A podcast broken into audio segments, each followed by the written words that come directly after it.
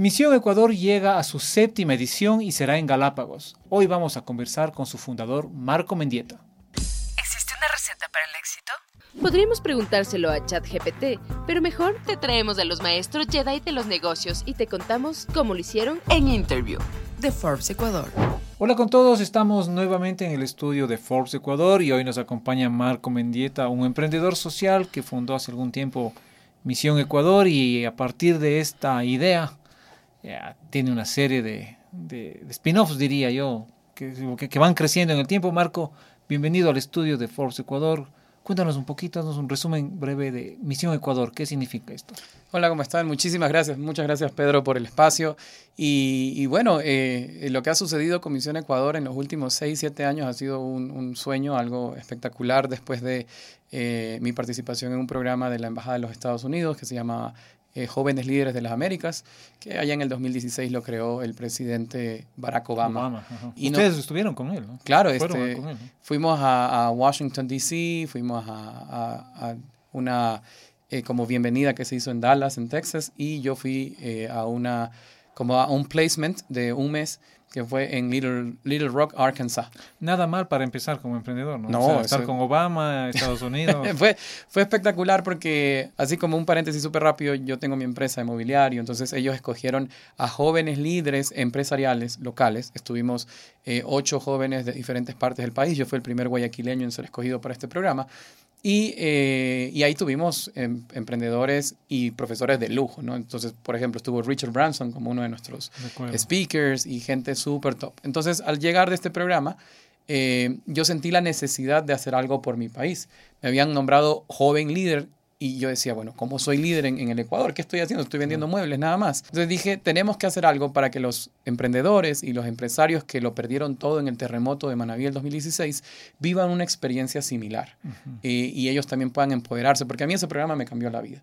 Y allí nace la idea de hacer un programa, algo parecido, para emprendedores de diferentes provincias del país que puedan empoderarse, puedan crecer y puedan tener acceso a otras oportunidades. Y así nace Misión Así es, y ya hemos tenido hasta ahora siete ediciones del programa. Siete ediciones. ¿Qué, ¿A cuántas personas han impactado? ¿Cómo, cómo, cómo miden ya los resultados de, de lo que hace Misión Ecuador? Bueno, ha, ha sido un crecimiento bastante interesante eh, y, y sobre todo nos, nos llena el corazón a nosotros saber de que mucha gente ha sido beneficiada por el programa. Hasta el día de hoy hemos beneficiado a 850 eh, familias o emprendedores, porque directamente son negocios, emprendedores, familias que se benefician de la beca.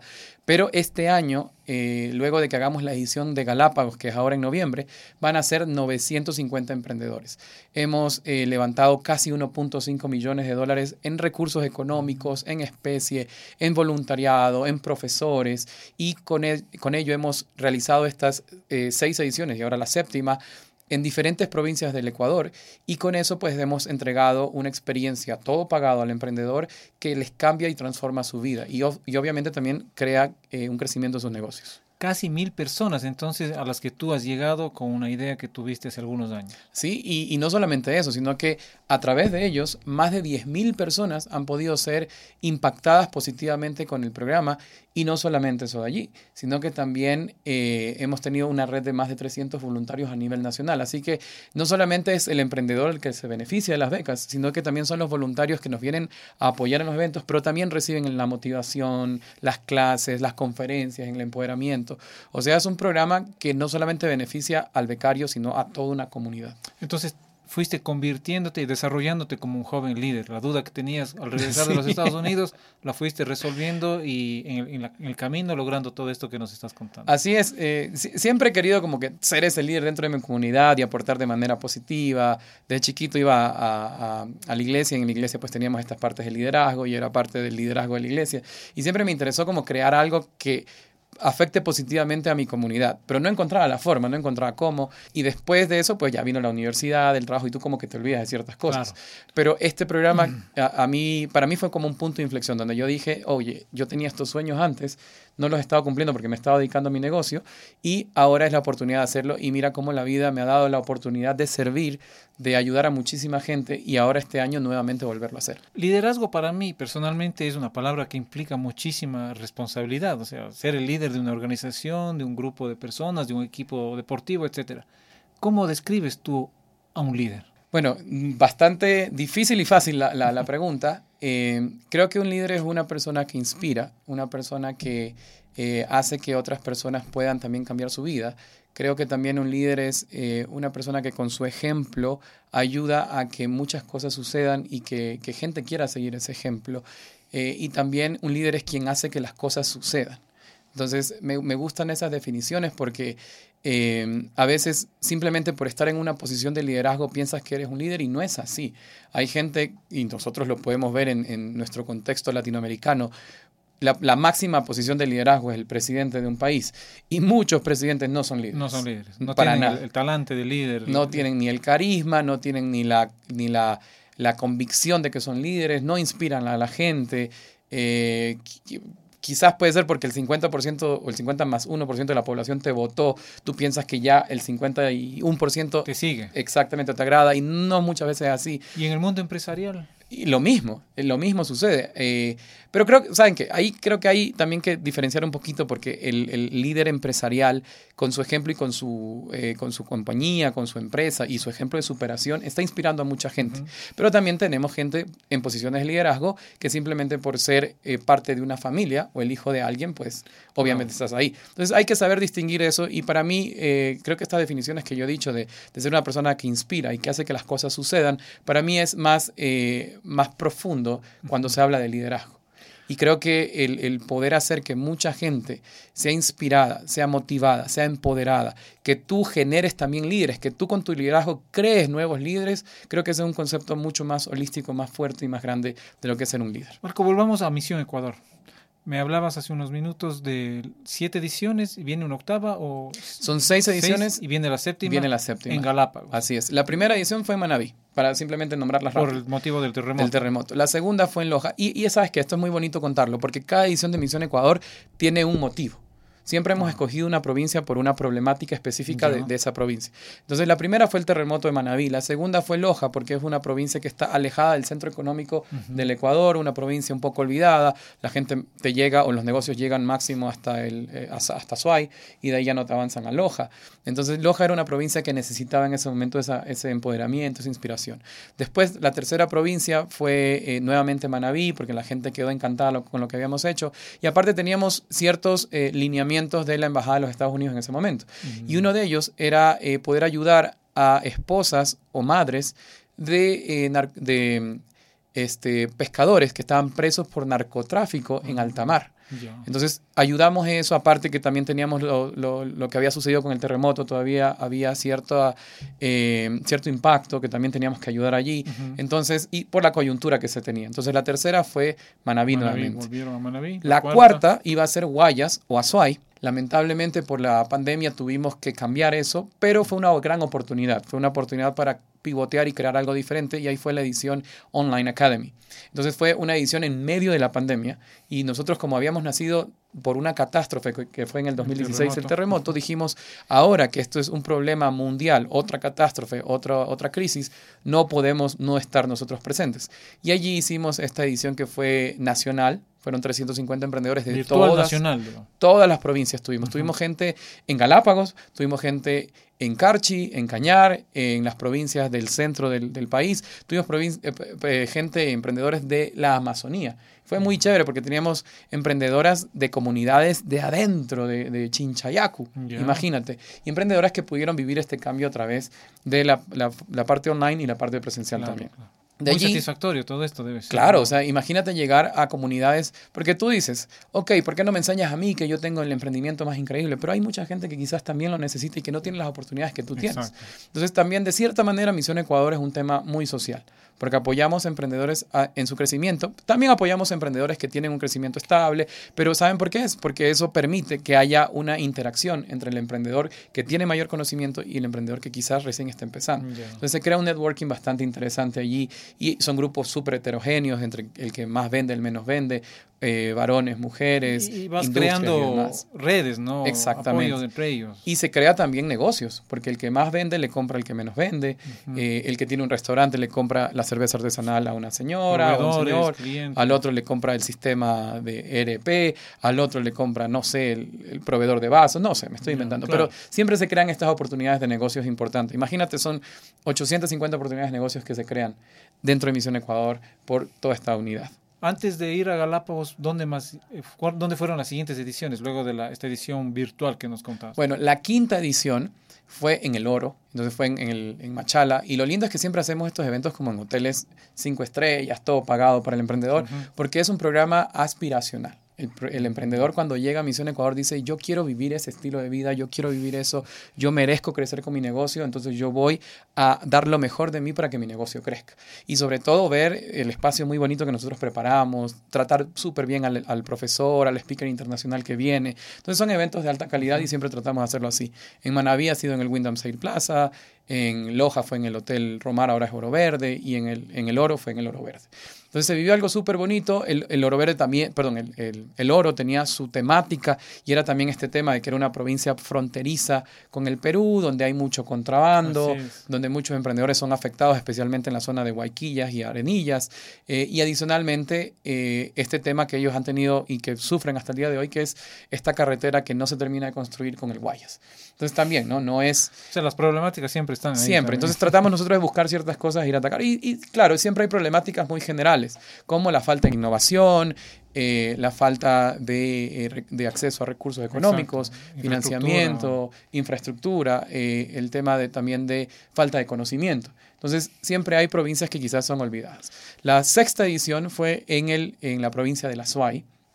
Y claro, tú me puedes decir, no, la Suay, tercera provincia del, del país en el tema económico, Con el tercera, PIB per cápita industrial más grande del más alto del Exactamente. país. eh, donde están todas las industrias, etcétera. Pero al lado de la SUAY hay una provincia especial que se llama Cañar. Entonces, con Cañar eh, no nos daba a nosotros la, eh, o la provincia no brindaba la capacidad instalada para poder hacer una edición más grande. Entonces, hicimos en Azuay, invitamos gente del Cañar, pero hay una problemática que a pesar de todo lo que yo he dicho no se está viendo, y es la migración ilegal que está sucediendo en estas dos provincias. Que es un tema histórico, ¿no? Así es. Azuay y Cañar, yo creo que un poquito más Cañar, no estoy seguro, pero siempre ha Sí, tenido Cañar. esta, esta, Mucho más. esta, esta marca, ¿no? Esta marca, una cruz tal vez, algunos es una oportunidad, pero la migración siempre ha estado impactando a Claro. las dos provincias. Y, y- y a pesar de que reciben muchas remesas y hay muchas casas que se están construyendo y demás, a pesar de eso hay mucha gente que está migrando, que está dejando sus familias. Y por ahí un poco con la embajada en ese momento fue pensar cómo hacemos para que la gente no migre. Entonces empezamos a pensar en ese sueño ecuatoriano de que la gente emprenda, que se quede, y ahí seleccionamos gente de la SUAY, del Cañar, y claro, no, no les estoy diciendo que con Misión Ecuador solucionamos los problemas del país que se, vienen, se deben solucionar desde eh, la parte gubernamental, pero desde la sociedad civil estamos aportando un granito de Haciendo la parte que a Lo todos que nos, corre- corresponde. Así es. Entonces, tratando de ayudar a la gente. Entonces, esa fue la, la, sec- la sexta edición, fue en, en la ciudad de Cuenca, en la provincia de Azuay y Cañar, y también se hizo en el Hotel Oro Verde. Y ahora nos decías que en noviembre, ya en poco tiempo, en pocos días, eh, viene la edición, la número 7. La En séptima Galápagos, ¿cuál es el enfoque ahí? Uf, Nos vamos a, a llevar todo el podcast hablando de esto, porque Galápagos es increíble. O sea, Galápagos, el que no vive en Galápagos o el que no ha ido lo suficiente a Galápagos, no ve las problemáticas que quizás Galápagos tiene. Entonces, eh, uno puede pensar y asociar en su cabeza Galápagos Internacional, las tortugas, los piqueros, Leonardo DiCaprio, el príncipe Carlos, ahora rey Carlos, y eso es Galápagos. Y mucho dinero porque van los gringos y van los extranjeros. Y no es así. Galápagos tiene muchas problemáticas. Eh, y bueno, primero quiero aclarar por qué vamos a Galápagos.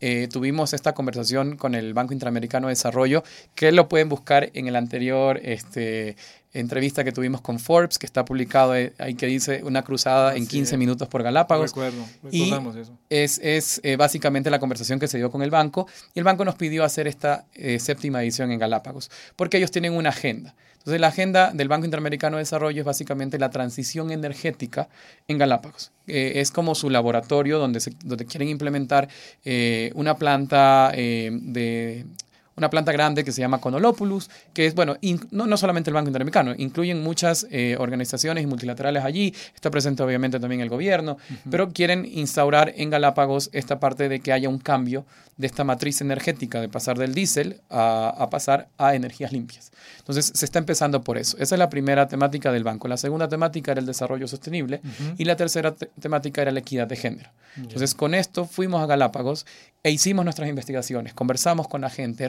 recorrimos y nos dimos cuenta de que hay muchísimas más problemáticas.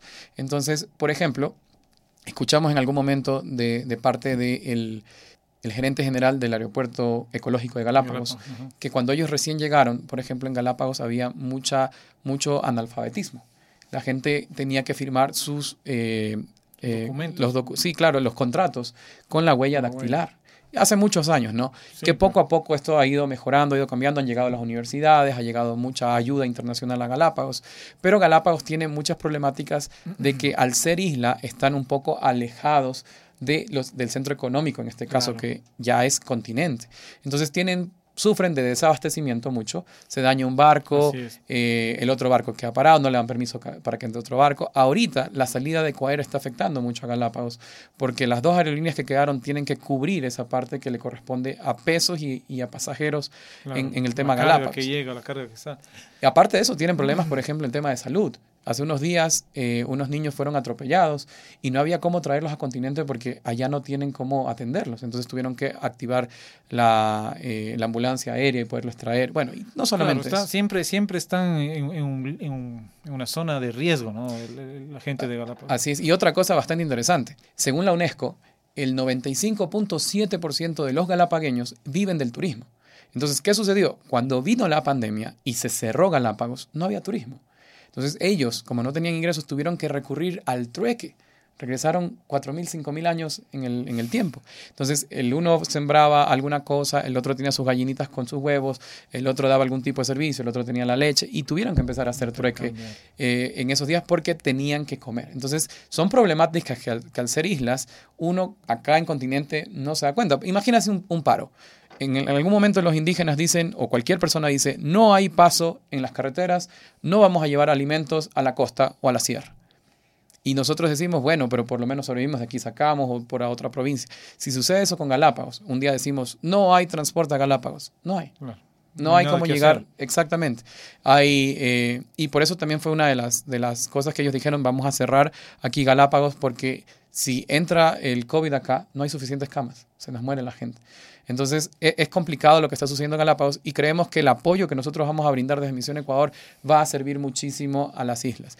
Y no solamente eso, y esto es algo que también quiero eh, comentar, hay otros apoyos que vamos a dar y ahí viene el tema desde la parte ambiental. Comisión Ecuador también este año tenemos otro enfoque. Estamos trabajando por el desarrollo sostenible de las islas, ya que es un ecosistema bastante sensible. No puedes usar plásticos de un solo uso, eh, no puedes eh, llevar cosas que no se puedan de alguna manera reciclar porque los desechos se quedan allá y cómo los conviertes o qué haces con los desechos. Imagínate que eh, van a, iban había un tema de cerrar el aeropuerto de San Cristóbal, iban a levantar la capa asfáltica y tenían que bajarse una montaña para volver a crear todo en la parte de la nueva, el nuevo asfalto. ¿Qué haces con el asfalto que se queda allá? ¿A dónde lo llevas? No hay barco que lo traiga. O sea, es, es complicado todo lo que se vive allá. Y, y sobre todo ahorita que hay mucha eh, desperdicio electrónico. ¿Cómo te traes esas cosas? Ahorita la TAM está con su avión sostenible y avión, eh, creo que se llama avión sostenible, tratando de traer muchas cosas de Galápagos. tratando de, hacer algo también por, el archipiélago.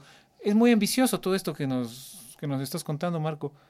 ¿Cómo mides luego, digamos? El evento es ¿Cuántos días? ¿Dos, tres días? No. ¿Cómo es el, el evento? el... evento este año nos hemos aliado con una organización argentina que se llama WISE. Entonces, eh, hemos ampliado el evento porque ellos también trabajaban para emprendedores en, en Galápagos ya algunos, algunos años, como dos años. Entonces, ah, y está enfocado en mujeres. Entonces nos aliamos con WISE y creamos Misión Ecuador WISE, de Galápagos, y va a ser casi dos semanas. Ah. Entonces empezamos el 6 de noviembre con la parte de WISE que se realiza en San Cristóbal y de allí nos vamos a Santa Cruz el día 13 de noviembre para nuestra inauguración que va a tener speaker y, y todo, que ya mismo lo conversamos. Y terminamos el día 21. Entonces son 15 días en Galápagos para que puedan los emprendedores aprender de todo. O sea, va a ser un, un eh, una enseñanza y una eh, entrega de conocimiento bastante fuerte para los emprendedores. Para los emprendedores de Galápagos. De Galápagos y si hay alguien de continente que nos quiera acompañar también, vamos a tener conferencias abiertas al público que pueden acudir, vamos a tener foros también, foros de sostenibilidad, foros de... Los speakers que nos dices, ¿quiénes- Exactamente. ¿quiénes son, por ejemplo? Eh, el primer día, que son las conferencias, el día 13 de noviembre, tenemos como speakers a Silvia Torres de Argentina, que es la directora de WISE, a Nicolás Muñoz de Marcas que Impactan y de Ulpic, a Daniel Molina de Impacta Latam, a Marco Mendieta, que yo voy a ser uno de los speakers ese día, y finalmente terminamos con Millán Ludeña, que tiene su película Ah, sí, en Amazon Prime y que ahora está dando conferencias por todo el mundo. Entonces, esas conferencias son gratuitas. Tenemos también ese día la presentación musical de Shalom Mendieta. Si escuchan el apellido similar, es mi hermana, que, que es canta- cantautora allá en Guayaquil también. Entonces, va a ser un día espectacular, con un networking impresionante. Y después de eso, pues nos vamos a hacer otro cóctel de networking con todas las autoridades y los emprendedores. Al día siguiente tenemos foros. Y ahí en esos foros son súper interesantes porque tenemos a todo el BIT, Marcelo Cabrol desde Washington, eh, eh, Juan Carlos de la Hoz del BIT, eh, Paula Auerbach del BitLab. Después tenemos a María, Paul- a María Paulina Romo de Grupo Entregas, eh, Jorge Rosillo del aeropuerto. Tenemos también a Latam, que es uno de nuestros auspiciantes y va a ser parte del foro. Eh, después tenemos a, a, eh, la Universidad Casagrande Ya. con su rector Ernesto Novoa. Después tenemos a, a toda la gente de top. Es top. Los tres primeros días de Misión Ecuador, eh, les invito, si, si quieren venir esos días, 12, 13 y 14, tenemos un recibimiento súper top, después las conferencias y al día siguiente los foros. Eh, son enfocados a los emprendedores, pero también a la gente que esté alrededor de ellos y que quieran asistir. Las conferencias del primer día son entre unas 500 y 700 personas más o menos. Los foros son para 300 personas y después de eso nos quedamos solo con los 100 emprendedores que van a ver clases todos los días. Y ahí ellos tienen clases como técnicas de venta, servicio al cliente, marketing digital, redes sociales, eh, cómo hacer un plan de negocios, cómo ad- adquirir un financiamiento. Son cerca de 30 materias que los O sea, va a emprendedores ven. ser un, un curso intensivo para, para, para formar emprendedores. Yo para- siempre digo esto y me emprendedores. dicen, no lo digas así, pero lo voy a decir siempre así. Es una píldora, una píldora de una maestría en emprendimiento, innovación y liderazgo. Así chiquitito, pero comprimido. Espectacular. Marco, y bueno, para terminar, eh, agradeciéndote nuevamente tu, tu tiempo, ¿qué sientes cuando miras hacia atrás? Eh, miras eh, cuando tuviste el programa con, con el gobierno de Estados Unidos, eh, la empresa familiar de la que también eres parte, pero sobre todo Misión Ecuador y estas ya siete ediciones. ¿Qué sientes ahí? Eh, complicado a veces lo que uno siente adentro, sentimientos encontrados, porque tú dices, estoy apoyando a mi comunidad, estoy ayudando a muchísima gente. El, el- el agradecimiento que viene de parte de las personas no te lo puedo describir. Es algo impresionante, gente que te dice, Misión Ecuador me cambió la vida. Soy otra persona por Misión Ecuador. Misión Ecuador me enseñó cosas que yo no conocía, me abrió puertas, me abrió los ojos. Mi negocio ha crecido, mi familia ahora es, es totalmente diferente. Hemos tenido casos de gente que antes de Misión Ecuador ha tenido tal depresión que pensó en quitarse la vida y nos han escrito y me dicen gracias, porque gracias a Misión Ecuador mis hijos tienen a su mamá aquí todavía. O sea, hemos escuchado historias excepcionales impresionantes que en Galápagos también esperamos escucharlas y para mí es, es un gusto y una satisfacción. Siento que mi propósito en esta tierra, en este mundo se está cumpliendo a través de Misión Ecuador, que yo vine a este mundo a ayudar a las personas que he podido ayudar. Como te dije, es un granito de arena, no, no queremos decir que hemos ayudado a todo el Ecuador entero porque no soy el MIES, no soy el Ministerio de Producción, no soy gobierno, pero a través de nuestra fundación hemos hecho un cambio positivo. Y adicionalmente también está esa satisfacción y ese reconocimiento personal, porque gracias a Misión Ecuador yo he ganado, yo he ganado un montón de becas internacionales, me gané la beca Chivney, pude ir a estudiar eh, a- al Reino Unido una maestría en economía política, eh, me he ganado diferentes foros internacionales, ahora en diciembre me gané un foro para irme a Marruecos a, hablar sobre lo que Misión Ecuador está causando, entonces también te da ese, ese crecimiento personal, Claro, claro. aparte de ayudar a, a todo esto. Y ahora... Eh, y, y lo quiero también eh, comentar acá, toda esta parte nueva de, de Misión Ecuador que se da con Galápagos, toda esta apertura con el BID, conocer nuevas instituciones, que, que otras instituciones te, te llamen para que tú puedas trabajar con ellos, que le puedas dar esa otra forma que ahora trabajamos, como te dije, con desarrollo sostenible, con eficiencia energética, con cambio climático, con eh, protección del medio ambiente en Galápagos, porque es un medio ambiente endémico, y que Misión Ecuador vaya cambiando, mutando, eh, eh, adaptándose a nuevos lugares, es excepcional. O sea, me, gusta cómo Misión Ecuador va de provincia en provincia encontrando problemáticas y, y también es muy bonito porque aprendemos. O sea, yo me siento, no te voy a decir soy un experto ahorita en medio ambiente, pero he aprendido muchísimo. He aprendido porque he estado allá, he conversado con la gente, sabemos que el fenómeno del niño viene y que puede causar estragos en, en, Galápagos. ¿Y qué estamos haciendo para que los emprendedores se preparen para eso? ¿Qué estamos haciendo para que haya una producción sostenible en Galápagos? Que, que el emprendedor sepa que tiene que conservar sus islas y tiene que producir de manera sostenible, que no puede producir como, como él quiera. Sí, como sea, claro. Que también tiene que cuidar al medio ambiente, que tiene que cuidar a, a las especies endémicas de Galápagos. Entonces, eso es excepcional y nos encanta lo que estamos haciendo. Marco, muchísimas gracias. Eh, esperamos que todo salga bien en Galápagos, estamos seguros de eso y esperamos también tenerte pronto de regreso aquí al estudio que nos cuentes los nuevos planes de Misión Ecuador. Claro que sí, y les dejo con un último mensaje. Orgullosamente Misión Ecuador ha becado a 100 emprendedores galapagueños, ya tenemos los nombres, ya tenemos quiénes son.